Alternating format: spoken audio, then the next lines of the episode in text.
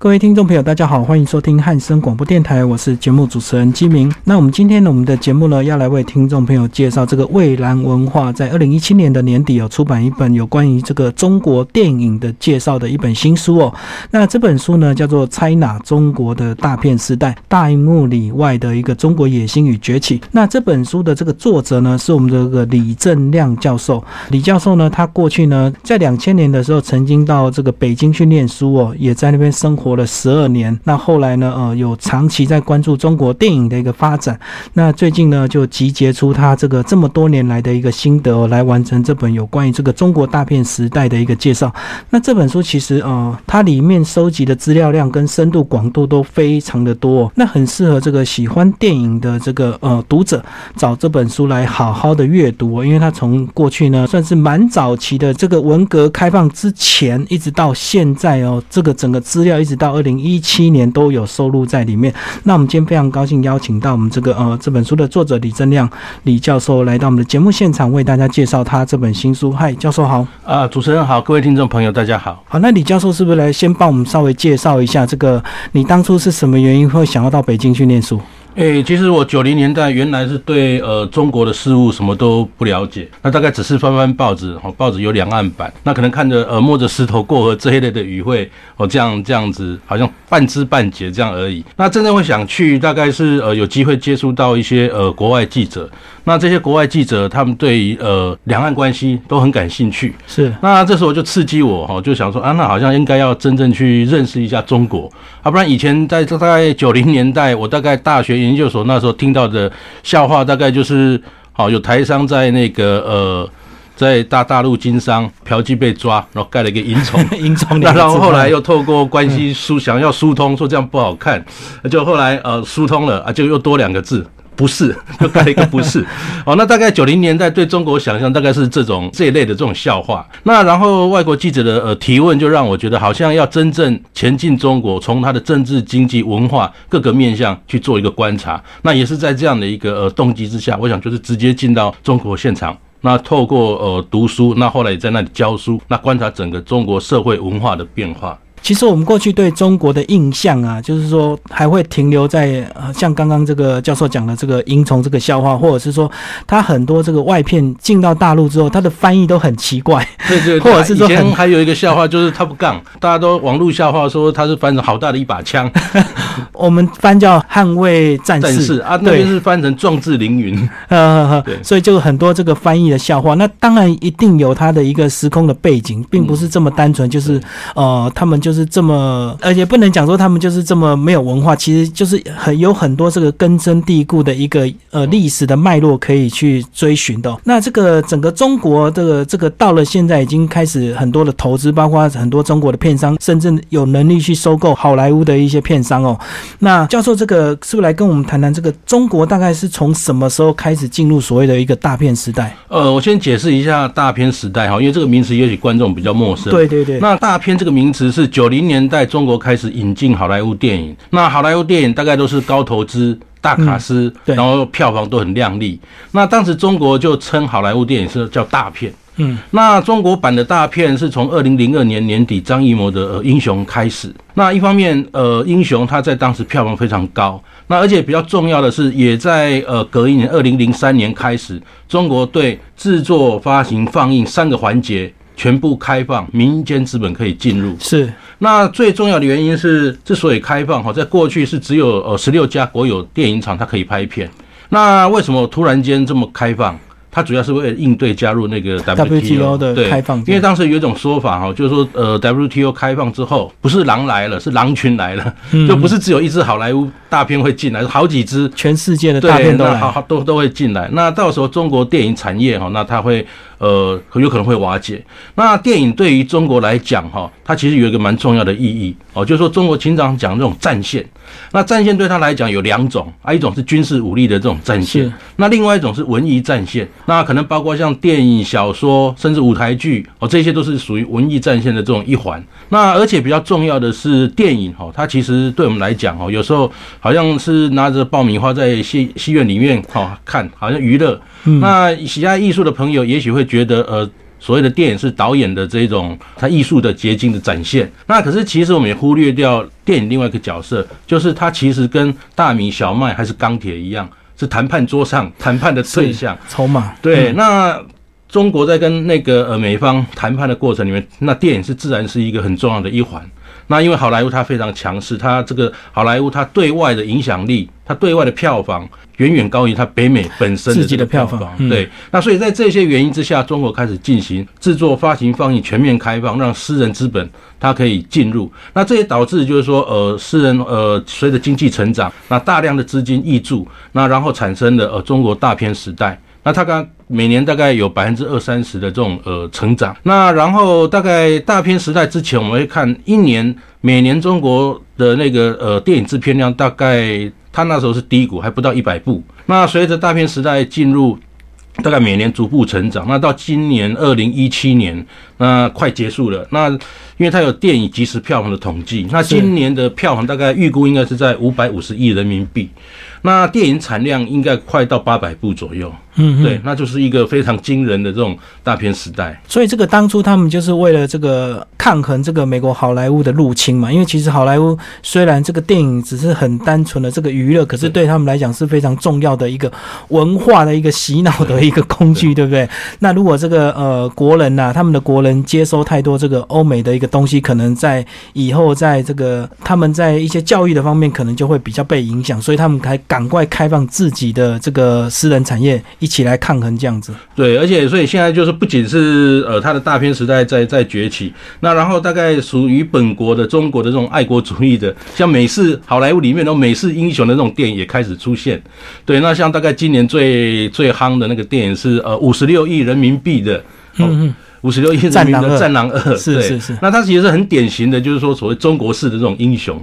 哦，那这个英雄。然后他是呃中国的那个呃特种部队呃出身，那然后因为一些事故，那他到去除军军职，然后到非洲去发展，然后他中国人形象在那深受欢迎，那甚至呃他一身肌肉，甚至他带去的茅台酒也深受非洲人 这种这种欢迎，然后在海海滩跟非洲人打打那个排球、踢足球，那他呃他也非常优异。那最有趣的是呃他要去抢救人质，那人质里面有美国人，那美国人他也用推特去。寻求美国大使馆的这种协助，结果美国大使馆不理他，没办法。对，那意思就是说，只有中国中国人能能够来拯救你。那其实他的在电影里面的形象，就是有点像好莱过去好莱坞里面的那种美国英雄，个人英雄。对，然后可是在这一部《战狼二》，他变成是一个呃中国英雄。那像这一类的电影，它其实慢慢哈就会出现。这个教授，你看这个中国从二零零二年开始进入大片时代的话，它一路走来是都非常的扎实，还是真的？是有跌跌撞撞，因为其实毕竟好莱坞不是一夕之间，我们这个十几二十年，中国这个就能够追赶得上去。对，它其实有它亮丽的一面哈，那但是就是说它也有就是说呃，不像呃，就是说媒体上没有看到的一面。那意思就是说呃，亮丽的一面自然展现在它的票房数字，那甚至我们看八百部。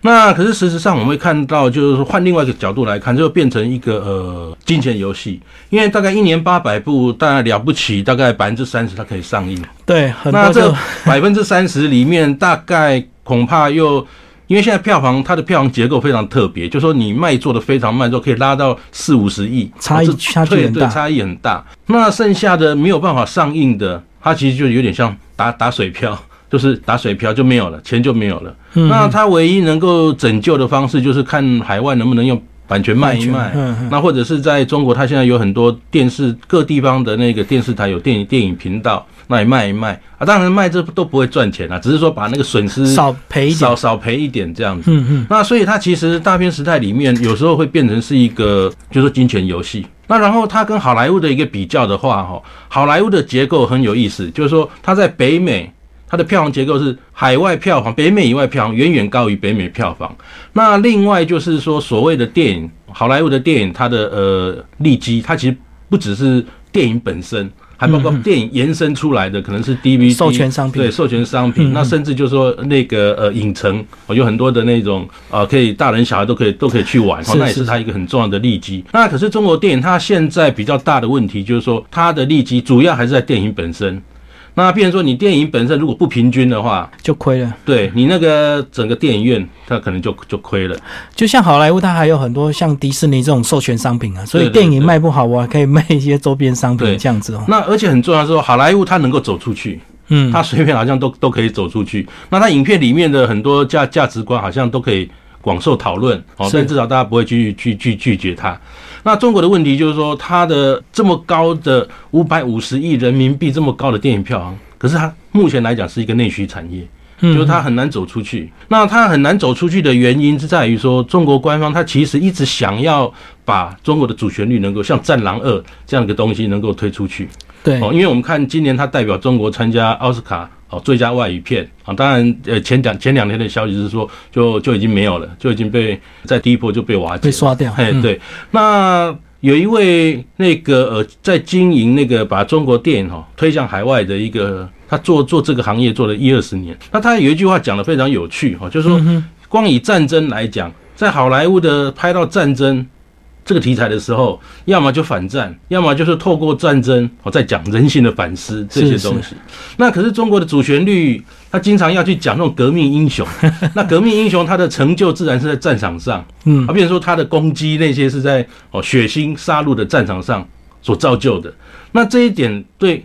西方的观众来讲，他们觉得好像价值观是是是是不大一样的。对，嗯，那或者是有些中国卖座的电影哦，他可能崇尚那个呃消费主义哦，就是开豪车、住豪宅那样的一个生活方式。那个生活那样的一个价值方式，在过去哈、可能也有出现过了哈，在好莱坞的电影。可是现在各国的电影里面，大概我们会看到比较普遍的，就是说从一个弱势者哦的角度去思考人生，去思考呃社会哦。比方说一个蛮夯的韩国电影，就是在讲那个计程车司机，从一个计程司机的角度去看那个光州事件。对，那或者是台湾角逐那个奥斯卡外语片的，同样是在讲一个以同志为题材。那大概这是一个各国蛮普遍的现象哦，就从一个呃小人物或者是弱势者的角度去探讨一些社会或者人性这样的一个议题。那几乎没有人是在用一个战争英雄或个人主义式的英雄哈，就是说当做国家的代表啊。所以《战狼二》就是很很有意思。那我觉得很有意思的是说，中国之所以把它当做一个代表去参。去参加这个动作，其实蛮有象征性的。那就是放在中国的脉络底下，就是过去大家常讲摸着石头过河，嗯，那这个是那个中国一九八零年代改革开放时候的名言。那那个意思就是说，经济发展的过程里面，哦，就像渡河啊，渡河会有急流，大家要小心。那所以要摸着石头，要安稳哦，一步一步的，哦，才能边走边过。。嗯嗯，那可是问题是说，经济发展那么多年，大家渡河渡了那么久，河的那边那个目的到底是是是哪里？哦，那这时候就有人说，就是美国，是，意思就是说，美国就中国最后就要走向美国那样的一个道路哦，同样是要变成一个世界强权，也同样要有一个能够哦软实力对外输出，像好莱坞那样的一个软实力。那所以我在想，就是说所谓的把那个《战狼二》当做中国的代表去参加那个奥斯卡外语片，还有它的象征意义，就是你们的美国个人主义式的英雄，中国也有。我觉得这个每次这个制作人或导演他们在拍一些片的时候，是难免一定要思考到这个政策的方向啊，就是说，第一个这个国内审的会不会过？那如果国内审的不过，不能播的话，其实一切都是空了。所以并不像这个美国好莱坞这么自由，纯粹就是市场导向，对不对？这也是中国可能这个为什么投资了这么多钱，请全国的力量在支持电影产业，它的进步还是比较对，有一点电影审。查是一个制约大概中国电影制作的一个很大的一个杀伤力。对，那因为有电影审查的存在，就使得有一些电影哦，就本来很批判性。那而且现在大片时代，大家投资越来越多，对对对，哦，那投资越来越多、越来越多的状况之下，就很怕说哇，众人那么大笔的投资，哇，结果毁在那个剪刀手。电影审查那个那个剪刀手，你一剪可能就没有办法上映。那所以像有些好电影，它可能前面四四分之三都非常精彩，像那个冯小刚他有主演的那个老炮，那他在讲一个呃老流氓。哦，他当然年纪已经大了，嗯那他的儿子在夜店里面跟一个呃官二代起冲突，把人家的那个豪车跑车刮坏了，嗯，那他当然赔不起。那于是他就动员过去的这些老兄弟，当然老狼叫人这些 老狼哈，那然后这些当然都已经是老头子了，那然后他们大大部分也都是社会底层，那想要看能不能把这个车弄把它修好，嗯，就当然修不好。那然后这故事其实非常精彩，你看到一个无力的这种哈过去的老老流氓为了小孩，而且父子本来是有恩怨的，那然后因为小孩出事就恩怨算了，要要帮小孩子出口气，帮他出把事情摆平，嗯，对啊。当然是没办法摆平啊，那没有钱啊。那最后，最后他们想，他们终于查到，就是说，哦，这个官二代是做官的父亲有不当的那个资金流动，那所以写了一个检举信给共产党的中纪委，是透过中纪委的力量，我就把那个富二代的这种问题哦，就把他们家的问题都处理了一下。那其实讲起来就是说，前半部都非常精彩，一个昔日的老流氓他怎么去对抗，哦，为儿子出气，哦，去对抗一个官二代。哦，这个故事本身是蛮精彩的。那可是到最后，突然就是一个和谐的结局，就是回到他们这个体制内去解决。对对对，其实这个有有点像好莱坞很多这个越战英雄啊，可能他退伍之后，他的儿子被人家欺负。哦，对对，蛮多这种故事的。然后那个越战英雄呢，他就只好找他当初当年的那一批人一起来对抗那个地痞流氓，这样子也还蛮多这种故事的情节。那因为当地的地痞流氓他是黑社会，所以还这样打起来时还蛮精彩刺激的。对。对，嗯，但是这个结局就有点让人家错愕，对不对？啊，对，就变成一个和谐版，哈，一个所谓的和和谐版的这种结局出搓汤圆这样搓。对啊，因为现在投资越来越多嘛，为大概很多中国所谓的大片动辄上都是上亿人民币，那你这种上亿人民币的呃投资，哇，被剪刀手。剪掉或禁印，哇，那个损失可大了。是是是。那所以这边很吊诡哈，就是说，呃，大概中国电影审查哈的高潮，禁片最多的时代是九零年代中期。哦，那时候可能中国自己本身内政也还没有这么大的信心，所以剪的比较凶。对。然后到现在，就是它并没有更民主。嗯。啊，可是就是说电影审查，就是说遭被剪的电影反而越来越少。啊，其实不是因为它更民主，而是因为就是说大家因为投资越来越放聪明了。对，然后。大大家对放聪明啊，然后大家就弄个和谐版，前面很精彩，后面弄个和谐版，这种状况越来越多。嗯，那也或者是说直接来歌颂这种爱国主义，是是是，甚至这样还会得到官方权力的大力宣传。那接下来是不是跟我们来谈谈这个过去啊？这个中国还没进入大片时代的时候，那时候其实他们要还是要依靠很多这个香港的一个电影的一个合资拍片拍的很多片，对不对？是不是来稍微帮我们介绍那个时代？是不是大概就是他们这个一九八零年代？开始哦，改革开放，一九七八年改革开放之后，然后我们会看到很多香港影人哈，就是陆陆续续哦，就是说到那个中国发展。那我之所以说陆陆续续，是因为大概都是呃个人个人跑单班，因为当时香港电影哈最大的海外市场是在台湾，是那一直到八零年代到九零年代初期，最大市场一直是在台湾。那后来就说，因为香港电影在台湾很红，那然后很多的那个呃。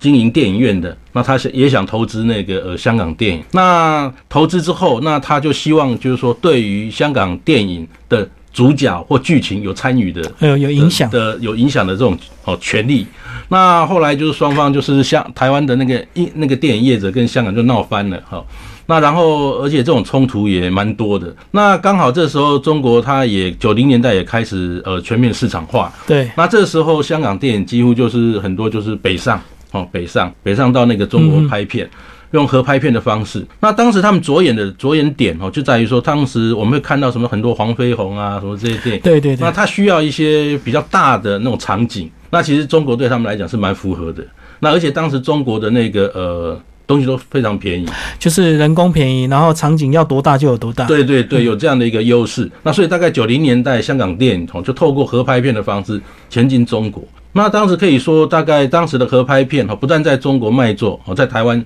也卖座。我们会看到所谓黄飞鸿还是阮玲玉这些电影，其实都是合拍片。那可以看到，就是说香港电影哈，对于中国电影来讲，哦，它其实是。一一个救命稻草，因为九零年代中期，中国电影成绩一度不振，哦，那然后香港电影电影人的北上，哦，刚好提供了很多的这种援助。那接下来的发展是香港电影，它在一九九七年亚洲金融风暴之后一蹶不振，嗯，哦，香港电影它原来有一个经营特色，就是说分散风险，哦，比方说它主要的海外市场是韩国、是东南亚，哦，是台湾，那然后他们会分散风险，就是希望就是说他们的资金有有跨国的哈，来自不同的这种这种地方。那可是不巧，韩国、东南亚刚好是亚洲金融风暴最重的全部都重。对啊，所以那个香港电影一蹶不振。那一蹶不振之后，香港电影它也沉寂了几年。那沉寂了几年之后，它曾经有一部复兴之作，就是那个《无间道》。哦，对。那《无间道》堪称就是说史诗般的这种《无间道》第一集，就是象征的，就是说香港电影功力犹在。哦，它确实好看。哦，无论是那个呃演员还是剧本。那而且可以看到，就是说他的那么大的那种卡司哈，梁朝伟、刘德华一大堆，对黄秋生，对，可以看到几乎就是呃香港电影在低谷的时候，这些影星一起出来是拍这个片哦，作为香港电影哦回归复兴之作。那可是接下来发展，我们会看到就是呃中国政府开始对香港。哦，就是开放哦。二零零三年有 CPA 哦，就是说呃更进一步的呃贸易关系的这种安排的这个条例。那里面就讲到，就是说对电影哦，香港电影通过电影审查哦，它可以直接进到中国市场啊，也或者香港电影它可以透过合拍的方式，嗯，那享有哦国产电影的这种待遇进到中国市场。那我们会看到，其实像《无间道二》开始就已经是合拍片了，是是是，所以那它其实本身就是一个变化。那香港电影它确实也是在中国大片时代里面起一定的一个作用。一样，我们会看到像呃刘德华、哈梁朝伟哦这些人，他其实都已经北上拍片。那确实也因为这些人的号召力哈，就是说让就是说合拍片哈，就是说在呃中国电影市场里面享有很高的呃这个票房。而且非常有趣的是，我们会看到所谓的合拍片。就是香港电影跟中国演员好的合作，而且这是有一个条例的规定，就是要有一定比例的中方演员参与演出。是，那我们会看当这些。那么知名的香港影星，他搭配的可能是哦，当时还不那么知名的，什么大陆的新生代对对对。嗯，那接下来刚好也透过这种合拍片，它其实也孕育了，好像这些中国影星，他透过合拍片，本来默默无名，没那么有名，但透过合拍片，透过香港明星的这种提携，还有演他自己的演出，他慢慢也变变成巨星。哦，所以我们会看到，就是说，呃，所谓的合拍片制度也培育了一定的、一定数量的那种中国演员。那当然，随着那个呃中国大片的这种发展，我们会看到所谓的呃电影，它必须跟本地观众合他的口味，所谓接地气。那慢慢我们会看到所谓的香港演员，他慢慢反而是变成是一个配角，对，因为整个时空转换了，嗯，对，因为过去这个中国当然在这个经验跟资金上面可能都还不是那么成熟，所以他们总是要需要依赖这个香港非常有名的这些艺人啊，或者是制片公司来一起合作。慢慢慢，他们现在也走出一条属于他们自己的路，所以变成香港的艺人或者是台湾的艺人去，都已经变成配角了。对，所以呃，有个电影叫《桃姐》哈，嗯，那可能很多呃听众朋友看过。那《桃姐》里面有一幕哦，就是说。他刘德华主演，那有一幕说他作为一个电影好像制片人嘛，他到北京，那然后他要找那个洪金宝，嗯，那他跟洪金宝两个人在老板面前哦就吵了一架，那吵架是假，啊，他们之所以吵架是要在老板面前哦就争取更多的电影制作的预算，是是是，啊，那老板就说看他们在吵架就说啊，好好好好吧好吧，我就我就同意给你们追加预算，啊，那演那个老板的人是真正的一个电影公司的老板，他叫于东啊，但。这个这一幕很有象征性，就是说现在出资的所谓合拍片，出资的是中国老板，嗯，那然后制作的团队可能是香港的，对，那大概所谓合拍片的转变，就跟九零年代差异很大，九零年代是几乎是香港主导，对对对，资金啊那个制作的这种团队，那可能现在有有一点转换哈，就是中国资金加。香港的演员哦，或制作团队，嗯嗯，那其实讲到中国大片的这个呃发展哦，难免就要讲到几位这个国师级的这个导演，也要帮我们介绍一下。他们过去呢，这个依照这个书里面的介绍，应该算是第四代、第五代的导演哦。那这个张艺谋啊，或者是这个呃陈凯歌，是不是稍微帮我们介绍一下？以他们现在在中国的这个地位，他们推出的这个电影有一定的这个。票房保证，可是也有一定的压力，对不对？对。那他们怎样在一再的这个能够自我突破？因为他等于是指标性的人物了。对，因为所以提到中国电影哈，大概很多大概四十岁以上的观众朋友一定有一个印象，就是中国好像都有第几代、第几代导演这种说法。对。那其实这个说法是从那个一九八零年代，就是说张艺谋跟陈凯歌，那他们的作品在国外影展获奖。然后开始算的，因为在那个年代，就是一九七八年，中国改革开放。那改革开放的意思就是说，我们看中国从一九四九年之后，它几乎是跟世界隔绝的。对对。那一九七八年，我才重新打开国门，跟国外去接重新接触。嗯。那可以想见，就是在一九八零年代，张艺谋、陈凯歌那个年代。而且那是一个文化热的年代，重新国门打开，大家很热切的。翻译国外的这些作品，是热切的想知道国外发生了什么事情。那当然有很多哦，中国在地的作家还是研究者写出很多的书。那是一个文化热的那种时代。那在这样的一个时代里面，张艺谋、陈凯歌得奖，哇，那个地位真的是非常崇高。而且他们的电影内容，它其实不约而同的重新阐释中国，重新阐释中国。那也在这样的一个呃脉络之下，大家开始。开始在算那个呃中国的第几代台人啊，所以其实以是以他们开始量身定做，以他们把他们归类，就是说以他们然后往前溯，然后去归类，说一二三四五这样。对，那然后其实呃有一二三四五，然后自然就有六。嗯，那六就是说在九零年代呃出现的那个贾樟柯他们这一代。那其实我们会注意到哈，就是说从一九四九年之后。它的第几代的算法基本上是以北京电影学院为中心。嗯嗯，对对。那然后我们刚才有谈到，就是说二零零二年之后，中国的制作、发行、放映，它就全面开放。那在过去的话，是只有国营的十六家电影厂它可以拍片。那当然，北京电影学院的学生他毕业之后，他被分发到这十六家电影制片厂，就一定有饭吃啊。对，那也也意思也就是说，好，所谓电影这件事情。北京电影学院的毕业生，他有很大的发言权。对，那可是问题是，整个制度打开之后，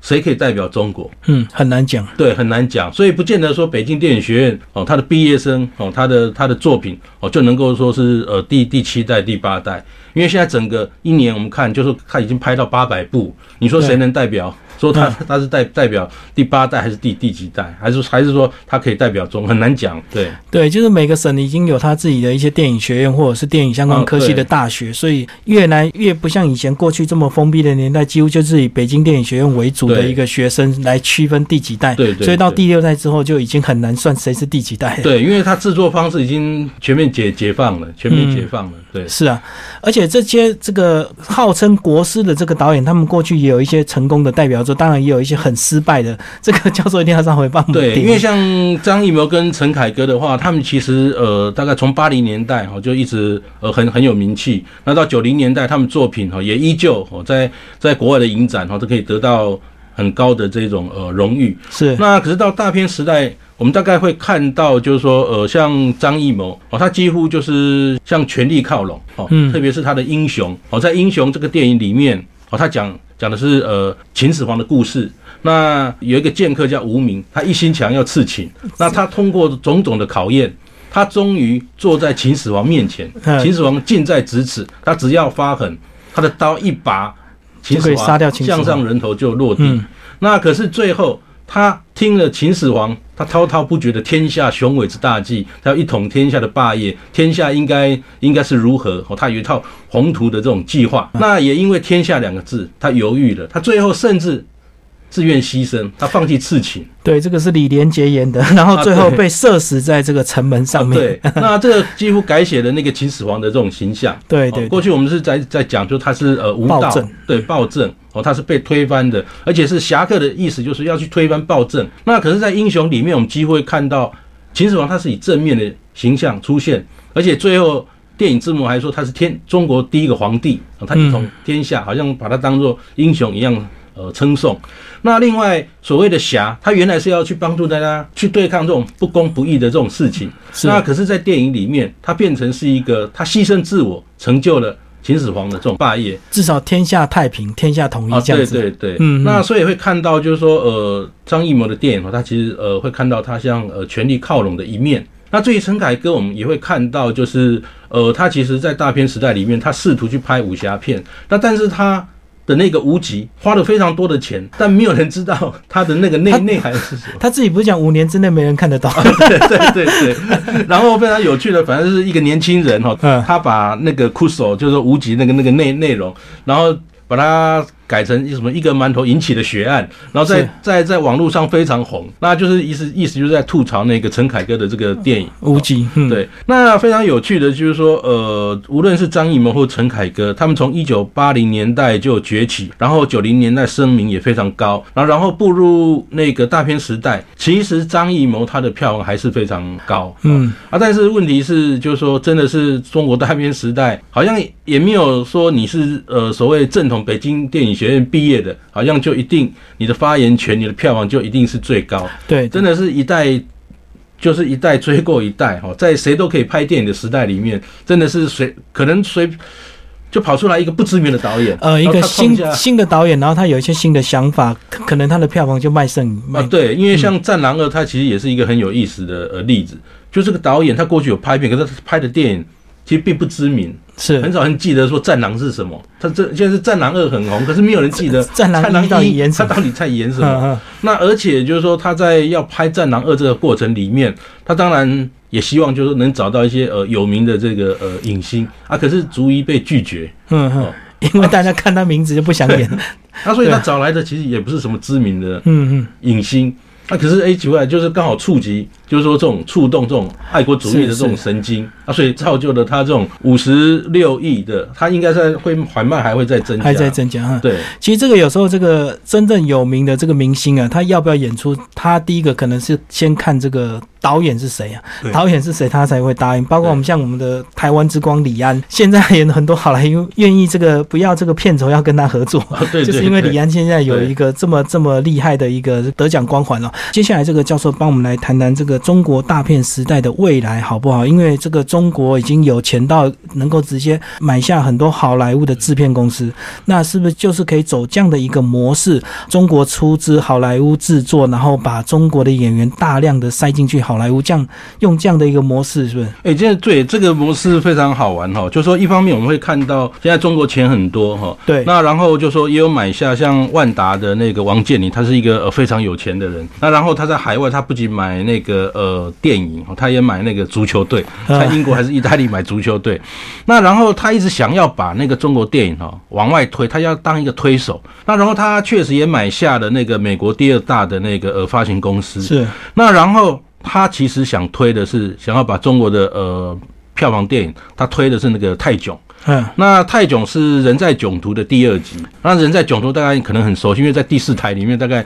经经经常放，对对，不断重播。那可是哈，他的实验哦失败了，嗯，哦失败了。那最主要的问题说，大概是在这种呃观众口味和文化差异上，因为从人在囧途叫到泰囧，它一直一直一直有个主题，就是王宝强所主演的。的那个小人物，他经常以丑角的那种姿态出现，粗包。对，那然后比方说，在《人在囧途》里面，我们会看到那个呃，那个王宝强他演的那个呃，要讨债的那个呃农民工的那个角色，他到机场，然后问说月台在哪？然后坐坐上飞机，说里面空气不好，叫那个空服员说窗户打开。对对对，那可是其实我们会看到哦，其实他在讲春运的故事。嗯，那他是跟徐峥哦，他所所演的大老板哦，就是在讲那种哦一路共患难，在拥挤的春运、困难的春运里面哦，互相帮忙、互相帮忙的故事。那可是有趣的，就是说他其实是把阶级差异放在一起。照道理，在中国脉络底下，就是说农民工他在春运，他坐的是那种长途的火车，对，因为他比较票价比较便宜。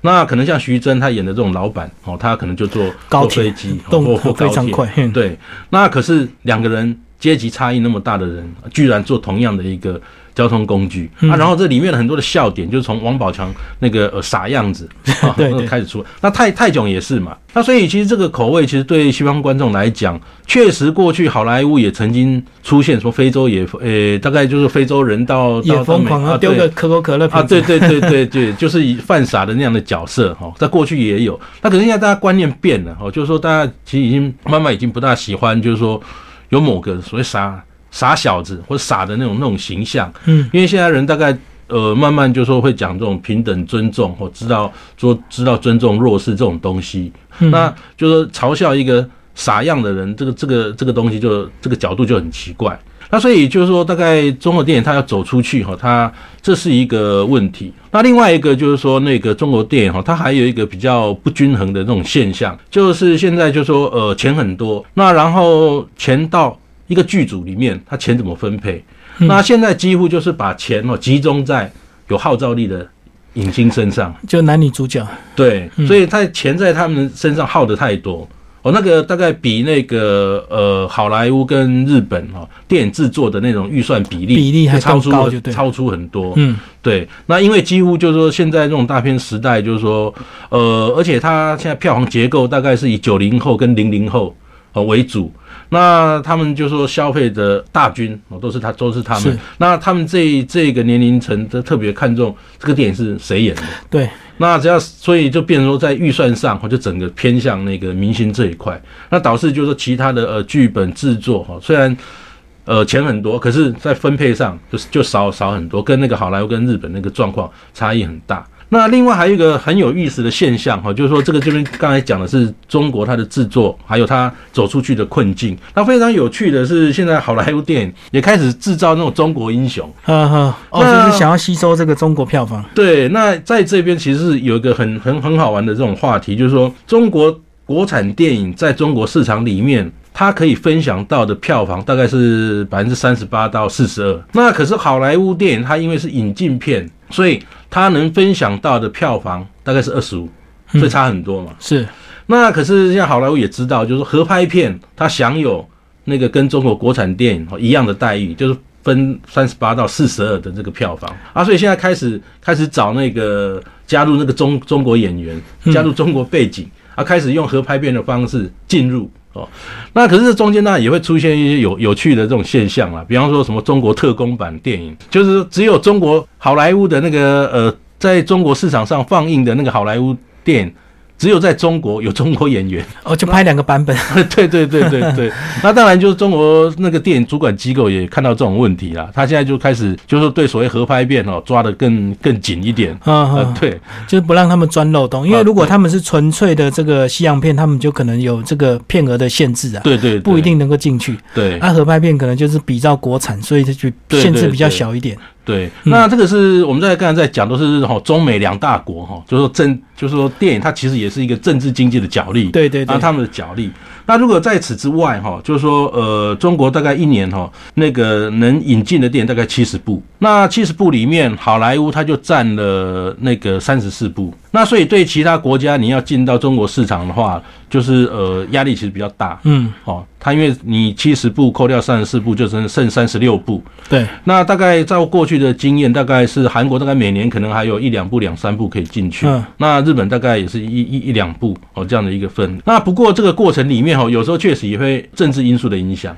是，其实大家在谈那个台湾电影西进的这种问题哈，就说会看到一些政治因素的干扰。那这种政治因素的干扰，其实不止发生在台湾跟中国之间。哦啊，也发生在韩国跟中国之间。对啊，尤其这个前一阵子韩国部署萨德这个限韩令，也几乎把这个韩国很多产业快打趴了。而且非常有趣的是，那个呃《失速列车》是最那个年度韩国的那个卖座电影哦。那在台湾也也很卖座嘛哈。那然后当然中国敏感那个他动作很快的那个中国片商，那都签好了，是啊，等着放。啊，可是问题是那一年因为萨德的那个风波，一部也没有，一部不去。对对对，啊，所以在这边大概也会看到，就是说，在中国市中国市场当中，哦，你外国电影想要进去。不只是台湾，你你只要就是说跟他有呃外交或是各式各样的呃冲突，都有可能会受到这种政治因素的这种影响。对啊，这个这个中共就是会一定的用这个人为的控制啊。这个如果你跟他这个有一些外交上有些冲突，你的片根本就进不去，再好的片都进不去。对。那既然聊到这个日本、韩国，这个呃教授也帮我们来谈谈好不好？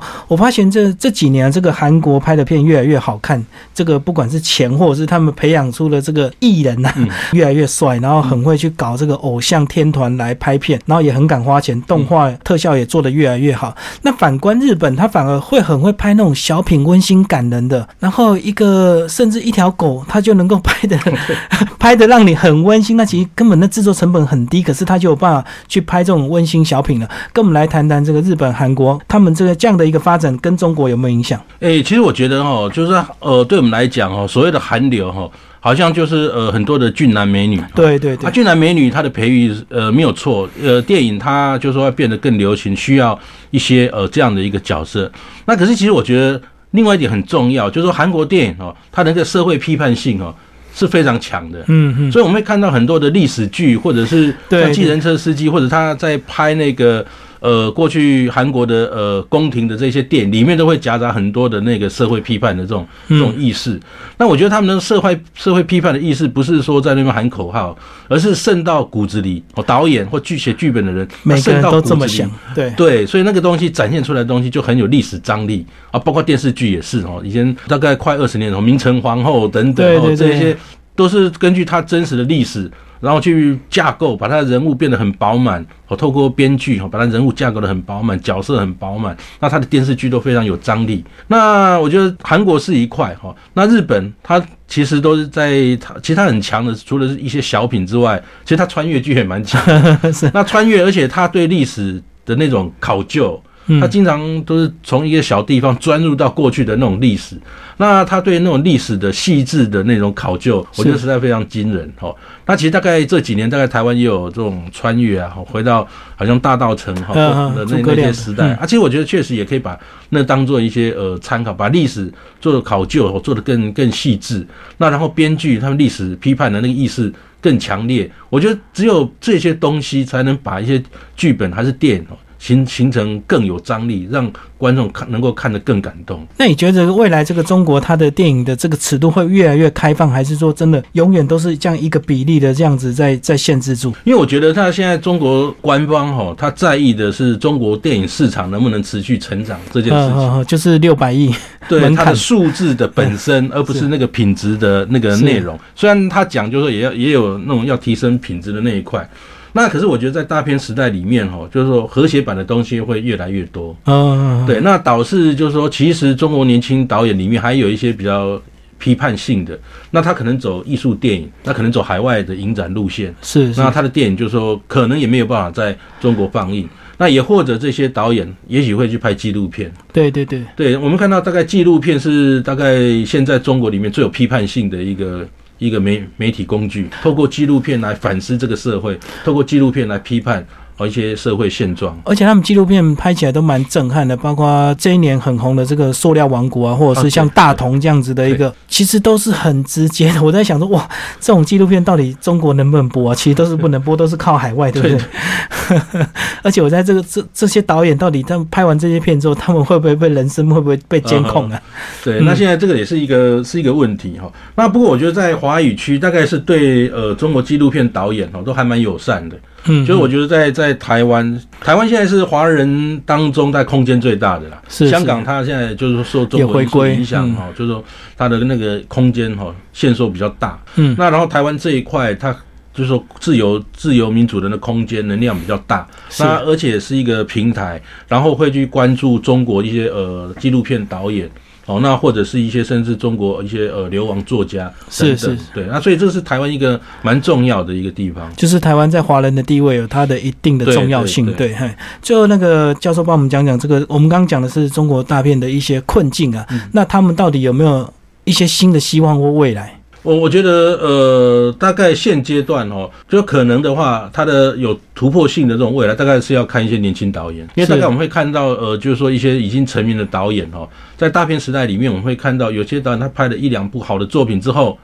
然后可能钱太多了，然后希望他拍片的人可能就对对，那大概第三部、第四部很快就就就没有了。嗯，那不过也还好，就是说中国它的，因为呃谁都可以拍电影嘛。那后起的这种年轻人哈，他也可以去去去超越超越超越前辈哦，这也有可能。所以我觉得最后的计划应该还是就是说在年轻人身上。新的年轻人一代这个越来越多，然后现在拍片其实越来越容易，包括这个呃技术或者是这个器材也越来越便宜。其实甚至你自己买一台 DV，你都可以拍。而且现在还有网络所谓的这个微电影啊，包括他们大陆也非常流行这个短视频。其实你想要红的话，其实有很多管道啊。只要你红了，当然就有可能能够拍真正的电影。对，嗯。那然后对刚才主持人那个金明兄他也提也提到，就是说现在网络是一个很重要的一个平台。嗯。那像中国。它有 BAT 三大巨头，对对，就是呃百度、百度阿里巴巴、腾讯哈这些，嗯，那他们自己都有在培养那个自己的年轻人来拍片啊，因为他拍完在自己的网站播播放啊，然后所以呃就引来一些那个呃影迷的呃观看，那无形中就培养他的那个导演的这种呃他观众群。那而且其实这个是低成本的一个实验，对这些大的那个呃电信商来讲，这培养一两个人这根本不算什么。然后他如果 OK，可以接着让他再拍那个网络的那个电视剧，对电视剧、电影这些开始。那所以也有人在在讲，就是说那个中国电影它其实未来会。经历一个很大的革命，就是说最后其实是 VAT 统治中国电影，因为他现在三个都都有投入那个电影制作嘛，制作、发行、放映，那他们都有各自成立购票网嘛，嗯嗯，对，那然后而且他们都呃有时候呃杀起来也是呃杀红了眼哦，就比方说购票网的那种竞争，那那个折扣低到很对，低到以前就说有三月八号妇女节，那就一张票。三点八元卖，啊，但是早上的时段啊，是是是，啊，平均来讲，中国的那个电影票大概是一张四十块人民币，就大概两百多，两百到三百。对，而且它那个还只是大致的统计，因为在大城市里面，它是不同的这种包厢，哦，这种可能可能更贵。啊，大致的全国性的统计是四十块，那你看四十块的一张票杀到三点八元，那电信商要赔多少？不到一折。对，嗯嗯，那它其实就几乎几乎，其实有时候在中国的那个。不仅是电影啊，很多那个中国的那个厂商做生意的习惯，大概就是。先让别人死，先把你打死，我再抬高价钱。活我活着，那就是我独占市场。对对对。好，那最后呢，难免总是要点到我们台湾自己的一个现况，跟我们讲讲这个，透过这个中国大片的观察来反思我们自己台湾的这个电影的未来，是不是一定要跟中国大陆的一些片商有一些合作，我们才有可能在呃中国的一个市场去找到一个位置？嗯，呃，其实我觉得像金马奖那个呃雪观音跟那个大佛普拉斯是，那大概呃。票那个成绩跟票房也都还还可以哈。那我觉得那个呃吴念真哈，他是这一届的金马奖的主席，嗯那他讲了一段呃那个很深刻的话哦，就是说那个台湾的年轻导演哦，已经走出他们自己的一条路。嗯那我想吴念真他从一九八零年代从中影，然后到九零年代他自己有拍片，他对。台湾电影的发展哈，大概了若指掌。哎，那么我在揣测，就是说他讲的这种呃年轻导演已经走出新的一条路，那个意思是什么？那那个意思是，大概我们会看到现在的台湾电影里面，对于那个剧本的要求，对电影的节奏，嗯嗯，这个要求更高。那然后对于里面角色的那种诠释，还有它的深度，还有更更立体化，哈，这个是比跟过去的这种不一样。那至于说那个台湾电影，哈。就是说，呃，是不是要以进到中国市场，嗯嗯，就是为主？我觉得倒不一定啦。嗯，就说因为毕竟有时候你会为了中国市场而设计的这些剧本，有时候哈也不两边都不讨好。对啊，对，那你不如就说升哦，在台湾这一块升值。那然后我们记得就是说《海角七号》，它其实也就是说，因为是台湾题材，而且在台湾很轰动，所以大概中国观众他有。感兴感兴趣，嗯嗯，那对对，所以你大概要以那个本地的题材哈为主啊，然后等那个呃电影拍好了红了之后再再看嘛，倒不一定说要为合拍片而合拍。哦，那因为有时候也会很奇怪，因为我们大概会看到，就是说今年是那个什么两岸交流三十年，那大概前几年我们大概会看到，呃，因为二零一零年签了 A 克法，那然后 A 克法之后，那中国政府它也有一些电影的跟台湾有电影的协议，那他对台湾开出来的呃条件是说，台湾电影经过电影审查可以。哦，就进到中国市场。那当然，台湾电影也可以用合拍片的方式进到中国市场。那那个两岸交流的这个题材，在前几年都曾经出现过。是是。那可是有时候我们会看到这样的一个现象，就是说，好，两岸题材最后，比方说以一九四九，好，一个外省人，好，随着国民政府来到台湾，那然后在台湾呃生活了呃几十年，那然后呃两岸开放探亲，好，那电影里面会有这种题材，就就回家哦。探探亲这样的情节，那可是最后我们大概会看到，就是说，好，他当初是国民党军队哦来到台湾，嗯，那可是回家探亲之后，哇，发发现就是说，哇，那个亲戚是什么？呃，解放军还是什么？共产党。然后最后又变成好像要拍出那种类似那种国共一家亲的这种和和谐版，那这有时候会比较刻板，因为其实两岸探亲有各式各样的这种故事，哦，那就说在合拍的过程有时候会比较刻板化。单一化，所以也不用为了市场的考量，就是说一定要跟他们合作，这样。其实深耕自己的一个土地，然后把自己的片子拍好，也是一种方式，就对了哈。而且这个是一个非常重要，就是你一部好电影接一部好电影，就像棒球场上一支安打接一支安打，那慢慢的你会看到，就是说某个角色哦，你你比方说道具，光道具这个角色，对。他有办法，因为电影一直拍，他他一直一直有工作，他这个职业是一直磨练他的技术，所以这个磨练才通过不断的磨练，他在这个角色虽然是一个小小的角色，在整个电影制作里面小小的角色，可是越磨越好，越磨越厉害。所以台湾的很多这个电影的幕后工作者也能够接下这个好莱坞的一些电影来台湾拍的，像少年拍的这个制作团队来到台湾也是用大量我们这个台湾当地的幕后工作人员啊，这是我们台湾电影要走出自己诶一条路，而不是以这个纯粹以市场为考量，然后就完全这个依照大陆。他们的一个审查要求来拍片。对，好，今天非常感谢我们的呃李正亮教授为我们介绍《China 中国的大片时代》这本书是蔚蓝文化所出版。好，谢谢，谢谢主持。